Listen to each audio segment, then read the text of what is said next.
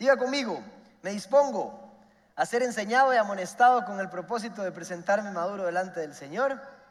La gracia del Señor abre las puertas y el carácter las mantiene abiertas. Muy bien, vamos a ir a jueces capítulo 6, del versículo 11 al 18. Luego voy a brincar el versículo 25 al 27. Jueces capítulo 6, estoy en nueva versión internacional y dice lo siguiente.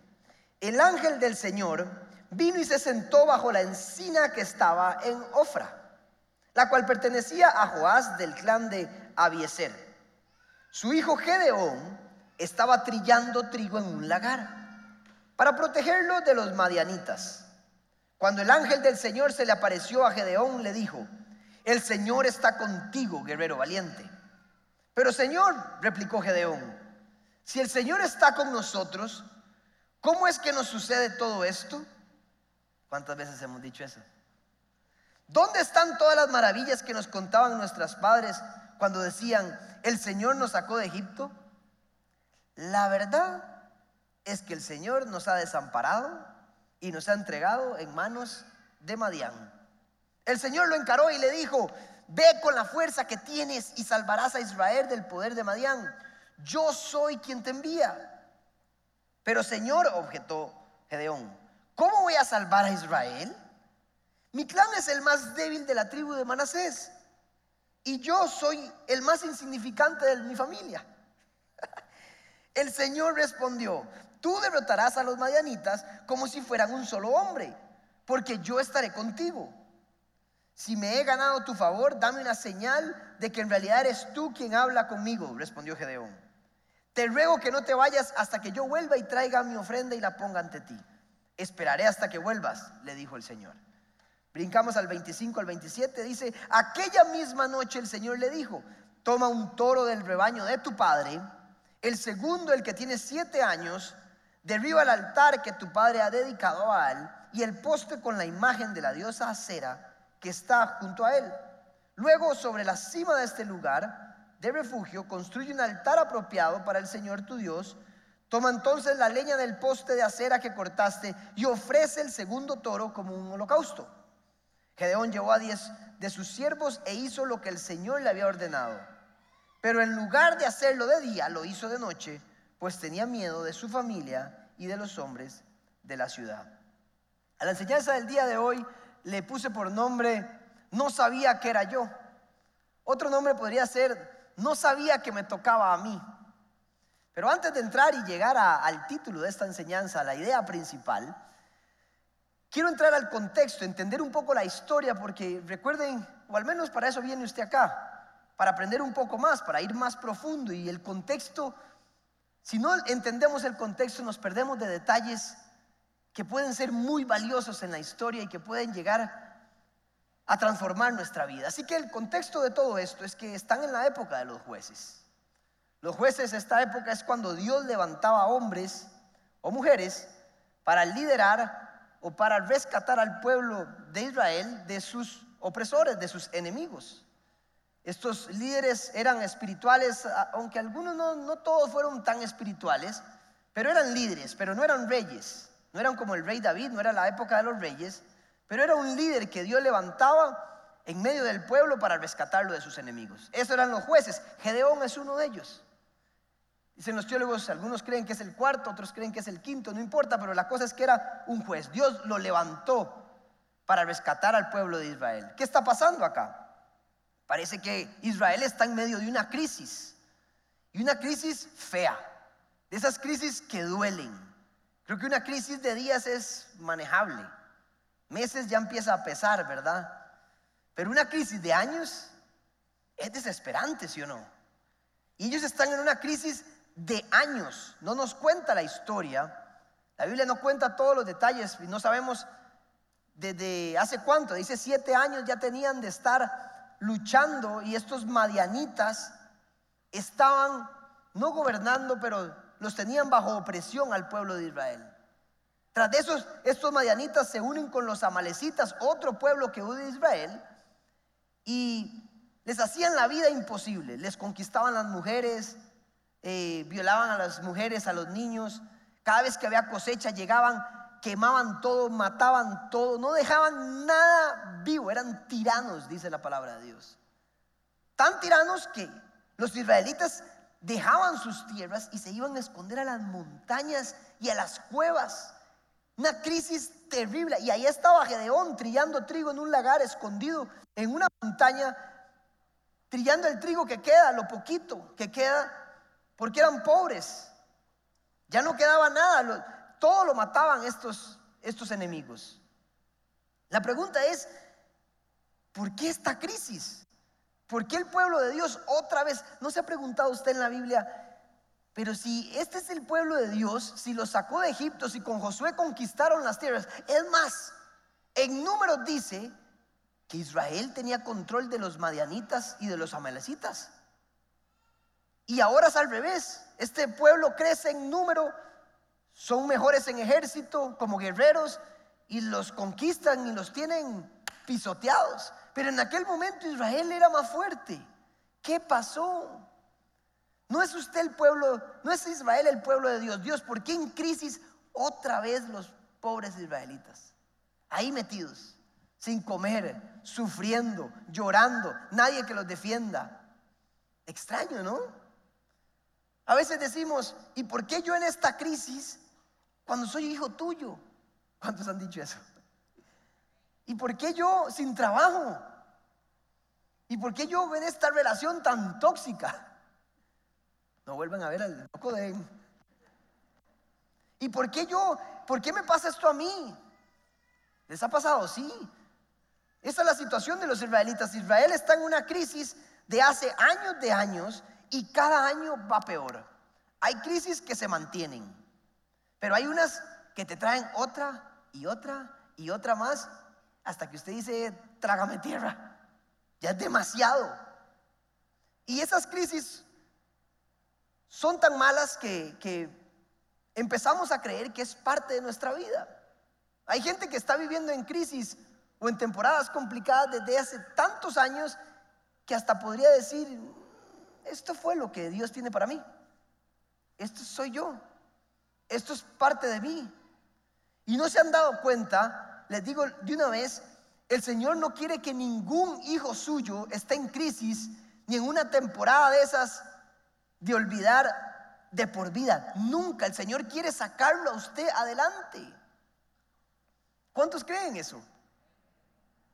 Israel está en, un momento feo, en un momento desesperante. Gedeón está en desesperanza. ¿A dónde está Dios? Dios existe. Es tanto que está metido ahí en una montaña y ya se le olvidó, sus padres también. Al parecer hasta hay dioses en la casa de él, el dios Baal. O sea, en las casas de los israelitas está el dios Baal como altar, la diosa Cera. Pero no eras tú, Señor, el Dios. No era Jehová, no era quien ellos adoraban. Tú abriste el cielo. ¿Quién ha visto milagros como el pueblo de Israel?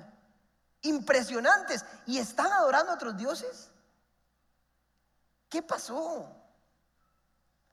Y, hay que hacerse esa pregunta porque uno dice, ¿por qué yo en esta crisis? ¿Por qué?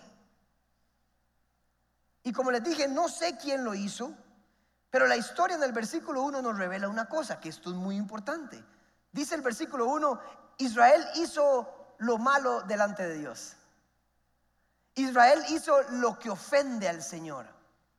Mm. O sea, eso quiere decir que la crisis empezó por un hombre, no sé, digo yo alguien se le ocurrió tener una actitud, unas costumbres, empezó a tener tradiciones, a traer tradiciones de otros lugares, empezó a hacer algo que ofende o que es malo ante los ojos de Dios. Ese hombre se lo pasó al mejor amigo y al otro, y esos dos al otro, y al otro, y después se lo llevaron a sus esposas y se convirtió como algo de familia. Y ellos se lo pasaron a sus hijos y los hijos lo llevaron al colegio y a la escuela. Y todos ellos iban a la iglesia y la iglesia se contagió de esas costumbres también, o de esas acciones que no estaban correctas. Y todo eso contagió a la sociedad entera y es lo que llama la Biblia un pecado del pueblo. Millones de personas, millones de israelitas estaban haciendo lo malo delante de Dios. Por un hombre Porque todo empieza por alguien. Todo empieza por una acción que alguien decidió hacer. Como cuando abrimos, no sé, una foto de una mujer desnuda y uno dice, ah, pero es una foto, no es pornografía. Y se empieza a meter el pecado sigilosamente. Cuando estás, estás envuelto en eso. Así se abren las puertas y de repente hice algo, voy a dejar de ir a la iglesia, qué pereza. Cuando te das cuenta, tenés dos años de no ir. Cuando te das cuenta, estás alejado del Señor. Eso es lo que pasó con Israel. Empezaron a entrar costumbres y tradiciones, acciones que ofendían al Señor.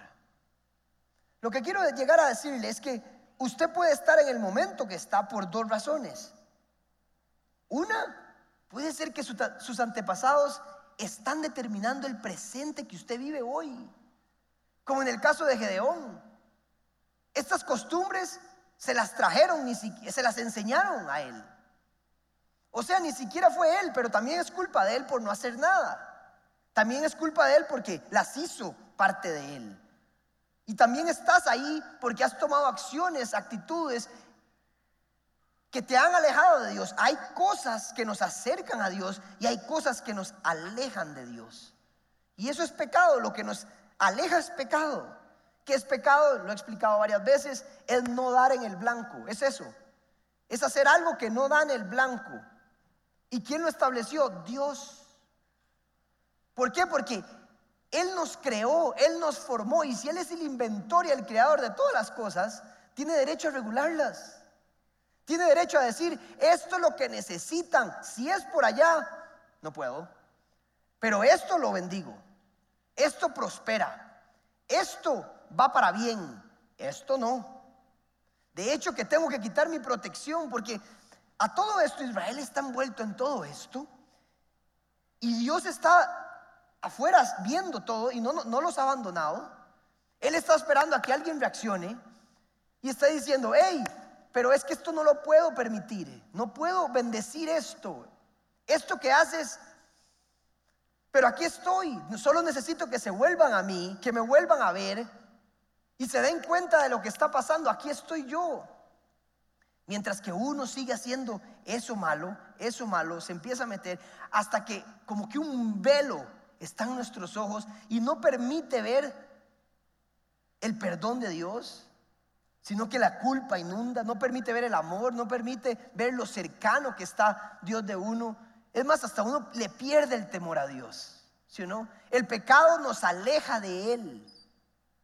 Él no se aleja de nosotros, nosotros nos alejamos de Él.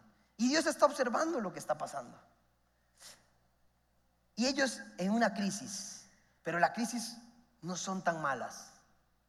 Las crisis nos acercan a Dios. Dice, si no escuchas mi voz, entonces escucharás la crisis. Si no quieres escuchar mis estatutos, mi palabra, pues escucharás de otro modo. Y te conviene porque yo soy su creador y yo sé que yo soy su plenitud. Le conviene hincarse para buscarme.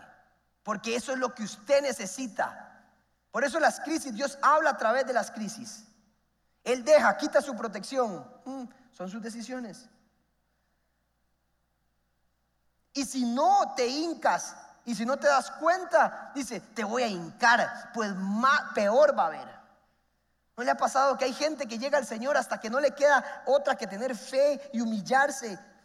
Te vas a humillar ante la crisis. ¿No me escuchas? Pues vas a escuchar la crisis. Hasta que tengas la humildad de volver y decir, Señor, te necesito. Señor, he cometido un error. Señor, aquí estoy. Porque no hay ni plata, dinero, trabajo, persona que usted necesite. Su plenitud es Jesús. ¿Cuántos creen eso? Es Él. Israel se le olvidó Dios. Han desobedecido, han adorado a otros dioses. Lo siento, no puedo bendecir eso. Tengo que quitar mi protección. Y ahora están hundidos.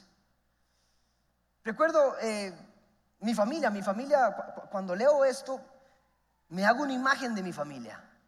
Con el permiso de mi mamá que está acá y mi papá, voy a hablar un poco de mi familia. Mi familia no siempre fue lo que somos ahora. Ahora la gente nos dice, qué linda familia tienen ustedes. Está lejos de ser perfecta, Obviamente no hay ninguna familia perfecta, hay muchas cosas que mejorar, pero nos llevamos bien. Hay algo distinto en esta familia. Todos creemos en Cristo. Nuestros papás nos inculcaron venir a la iglesia. Los cuatro hijos servimos. Nos llevamos extraordinario entre los cuatro. No hay celos, no hay pleitos. No, pasa eso en mi familia. Nos amamos, realmente nos amamos, nos llevamos bien. Ahora tengo dos hijos y Valeria me dice, ¿cuántos vamos a tener yo? Yo quiero como cinco. Por lo que he vivido en mi familia. Qué lindo, pero jamás, mejor no. Hay otras cosas que afectan, ¿verdad? También. El bolsillo, hay que proyectarse, presupuesto, ser responsable. Pero si fuera por mí, tendría un montón porque es, es lindo como me llevo con mis dos hermanas y mi otro hermano. La pasamos bien, pero no solo somos responsables nosotros por lo que vivimos, sino lo que mis papás hicieron. Mi familia no era así. Recuerdo una vez en una fiesta, estaba mi abuelito que murió de 96 años, un gran hombre, de verdad, un hombre bueno. No era un hombre malo, pero era un hombre que no conocía a Cristo. Conoció a Cristo la última semana antes de morir. Murió de 96 años. Pero una vez en una fiesta dijo, cinco mujeres he tenido pero le he sido fiel a Lila toda mi vida. ¿Sabe un toque, abuelo? Que no lo escuchen muchos hombres. Pero repitas otra vez. Cinco mujeres. Ya estaba medio, le había echado unos traguitos. Le gustaba tomar. Ahora nosotros ninguno toma. No, no nos pasamos así de trago jamás porque nos inculcaron algo, pero él estaba tomado y cinco mujeres he tenido, pero nunca dejé a Lila. Para él fidelidad podía tener mujeres, pero fidelidad era no echarla de la casa. ¿A qué clase de fidelidad? Como era machista, como los hombres trabajaban, la mujer no tenía oportunidad de trabajar, usted cuida a los hijos, a los cinco hijos que les ampé. Ahí críalos usted y ella no podía trabajar. Ah, pero para él fidelidad era jamás dejarla. ¿A qué concepto? Mi familia no fue así como yo la vivo ahora. Pero alguien, quiero honrarlos, porque alguien decidió de novios cuando se conocieron entregarle a la vida del Señor y no traer todo aquello que ellos vivieron y pasar algo diferente a las generaciones, a nosotros. Yo vengo versión mejorada 2.0 gracias a alguien que tomó la decisión de decir, no Señor, aquellas costumbres no más, aquellas formas de vivir no, divorcios, lo que sea, jamás infidelidades, vamos a hacer las cosas diferentes y el Señor nos va a bendecir. Conozco familias de pastores, de abuelos pastores, que todavía vienen mejor. Nosotros somos dichosos los hijos que tuvimos papás que inculcaron a los hijos venir a la iglesia que inculcaron diezmar. No los obligaron, pero mis papás me enseñaron a diezmar. Se diezma. Recuerdo la historia de un pastor que el papá, el, hijo le dijo, papá, ¿por qué damos tanto dinero a la iglesia? Le dice, vean, su papá no siempre fue así. Dios, Jesús me rescató, le dijo. Por lo tanto, honramos al Señor con nuestros bienes, con nuestra boca, con nuestro tiempo. Esto es parte de lo que hacemos, es una tradición que hacemos para honrar al Señor. No es obligación, pero debes aprenderlo. Enseña a sus hijos a honrar al Señor. Y le aseguro que verá resultados. Nosotros somos diferentes porque dos personas decidieron hacer las cosas diferentes. Como a la vez todo lo que usted haga tendrá una cosecha, no solo en usted, sino en sus hijos y en sus nietos. ¿Quién quiere ser usted? Dice el Señor, dice la palabra de Dios, que las transgresiones se pasan de generación en generación. No le eche la culpa a sus abuelos. Hágase responsable de sus actos. Pero puede ser que alguien también determinó algún día con costumbres y tradiciones y actitudes que usted está viviendo ahora. Eso no lo define. Dios tiene algo mejor para usted. Mucho mejor. Así como las bendiciones tienen una cosecha que se pasan de generación en generación. ¿Qué quiere dejar usted? ¿Qué legado quiere dejar usted? Y ahí está Gedeón. Gedeón aparece un joven de, joven, de 40 años, para subirse la autoestima, No tengo 40, tengo 36, pero, pero no sé cuántos años tenía Gedeón, pero parece que tenía, después gobernó durante 40 años. Pero bueno, era joven pero desesperanzado. La respuesta que le da, él no sabía que era el ángel del Señor. El ángel se le aparece y Gedeón está ahí. Y la respuesta de Gedeón es, Dios, Dios no existe. Dios se fue hace años. Es más, todo aquello que me contaron, yo eso no lo he vivido. Para mí eso no existe. Gedeón está desesperanzado. Y le dice Dios, Gedeón, eres tú. Eres tú. Guerrero valiente. ¿Yo? ¿No sabía que era yo? Jamás, no, no, usted está equivocado, Señor, porque él creía que era un profeta, no sabía que era el ángel del Señor. No, no, no, eh, yo, yo soy el más pobre, dice una versión. Somos pobres, soy el más insignificante de mi familia, mi clan, los que pueden luchar conmigo son demasiado pequeños. Y dice el Señor, no, no, es que yo estoy contigo, Gedeón. Pero yo, somos muy poquitos, con uno me basta. Con uno transformaré tu familia, con uno transformaré de aquí en adelante todos los matrimonios de la familia. Con uno restableceré mi pacto, con uno que me adore, que tenga los principios míos, restableceré, crearé ministerios, transformaré la sociedad, impactaré los colegios. Al tiempo todos recordarán lo que hizo ese hombre. Con uno me basta. Elías, 450 profetas de Baal, Señor. Y yo soy solo uno tuyo. Le hace, con uno me basta. Con uno que crea, con uno que se levante, con uno me basta. Y ahí está Gedeón, yo. Pero no tiene sentido. No, no, no, no. Con lo que tienes, así como sos. Levántate, le dice. Guerrero valiente. Yo nunca he peleado. Estoy trillando trigo. Sí, pero lo que haces no define lo que eres. El Señor tiene algo muchísimo más grande para ti. Lo que haces no define lo que eres. Hay algo, hay un plan mejor. Tu presente está determinado por lo que crees que eres, pero el Señor dice, hay algo muchísimo más. Vas a impactar generaciones. Conquista tu propia vida primero, le dice. Y Gedeón, di bueno, ahí está bien. Y me encanta Gedeón porque es muy humano. Le pide miles de señales le dice, le pide, lea la historia, le pide señales. Y Gedeón hace el ejército y, recauda 32 mil soldados. 32 mil. Y le dice, uy, Señor, ya estoy listo. Y le hace, son demasiados. Pero si los otros son más, le dice, son demasiados. Haga una limpia aquí. Qué raro que vara la del Señor y manda 20 mil a la casa. Se queda con 10 mil. Y cuando el Señor llega le hace, son muchos. Me, impacta la respuesta de Dios. Analice, vea, vea, lo que le dice. Le dice, pero Señor, pero si son muchos, ellos son mucho más. Y le hace, ustedes no están tan, tan acostumbrados a lo que hace Jehová, a lo que hace Dios, a lo que es Jesús, que si ustedes ganan esa batalla, con 10 mil van a creer que es por su propia fuerza. Me basta con uno. Mejor mucho menos. Necesito que empiecen a creer, a que usted tenga historias, a que usted viva lo que soy yo. Con uno me basta, entienda. No vas a ir con 10 mil. Vaya y tomen agua. Ahí al río. Ahí le voy a decir cuáles va a seleccionar, le dice. Dice, los que beban el agua como perros. o sea, los, más locos de todos, con esos vas a ir. Ese.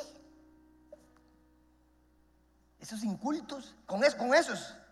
Con los que menos que creas, con esos te voy a levantar. Y eran solo 300. Esa es la famosa historia de los 300.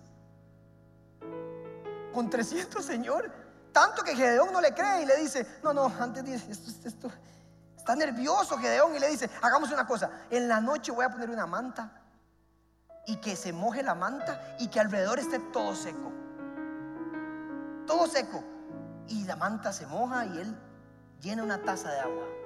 Y tanto, tan humano es Gedeón que dice, no, no, no, pero necesito otra. Mejor ahora que todo lo demás se moje y que esto quede seco. Es que tiene sentido. 300, voy a pelear. Yo, Señor, con lo yo no soy teólogo. Yo, no he hecho nada en mi vida. Yo todavía no soy exitoso. Yo con ese, con ese, solo necesito que creas en mí. Es con mi fuerza, Gedeón. Hasta que le dice, no le queda otra que ir y va y vence y su corazón se transforma y ve el milagro de cómo es con la fuerza de Dios, con uno que crea, transformaré todo alrededor. Con uno, con uno, con uno, con uno, con uno que crea que vaya a los colegios, con uno. Siempre soñé con impactar colegios. Con uno me dice el Señor, atrévase. Pero qué enredo. con uno, empiece con uno. Vaya, vaya. Sus hijos se verán bendecidos porque alguien decidió ir. Esa carga que tienes, que crees que no hay un ministerio aquí, es contigo. Eres tú. Necesito un consejero en mi vida matrimonial. Eres tú el que va a sacar el matrimonio adelante. Tengo deudas, no puedo pagar. Eres tú el que se va a ordenar. El Señor te va a bendecir. Vas a salir adelante. No es nadie más, es contigo, con lo que tienes. Así de simple. Ese eres tú. Tienes que creerlo, dice el Señor.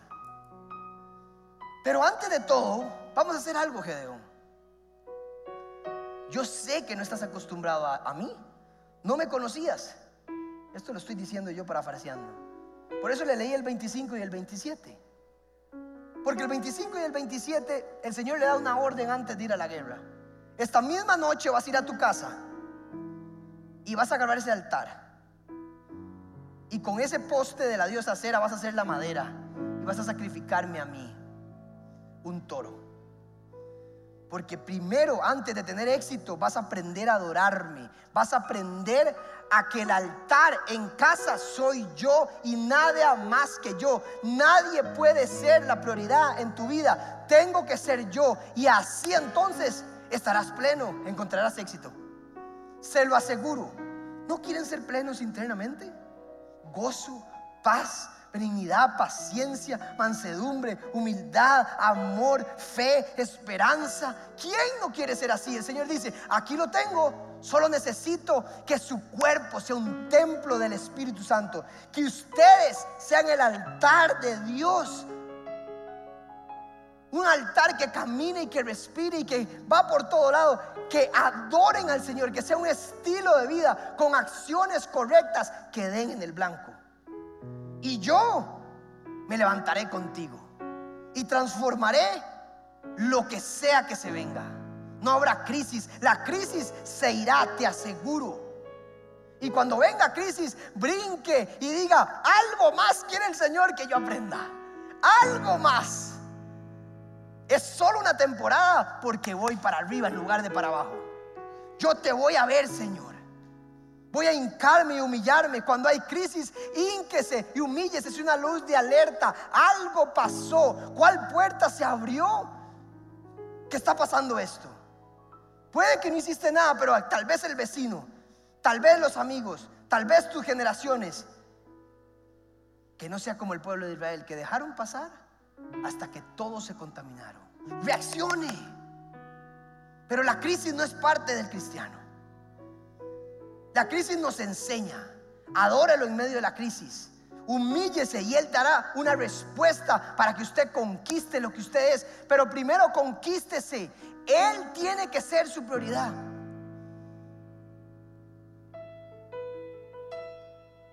Y este punto es, Gedeón agarró los dioses en la casa de él.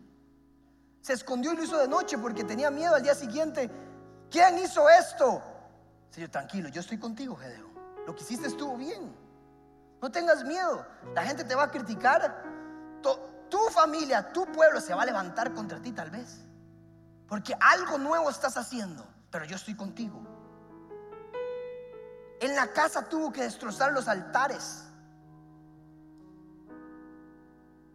Para mí, yo tengo que ser el primero para ti, le dijo. Ahora, ven qué interesante. Yo,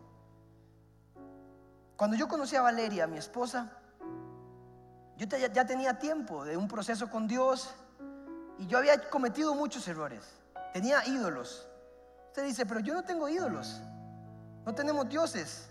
Sí está bien, tal vez usted no adore a otros dioses. Pero usted sí tiene ídolos.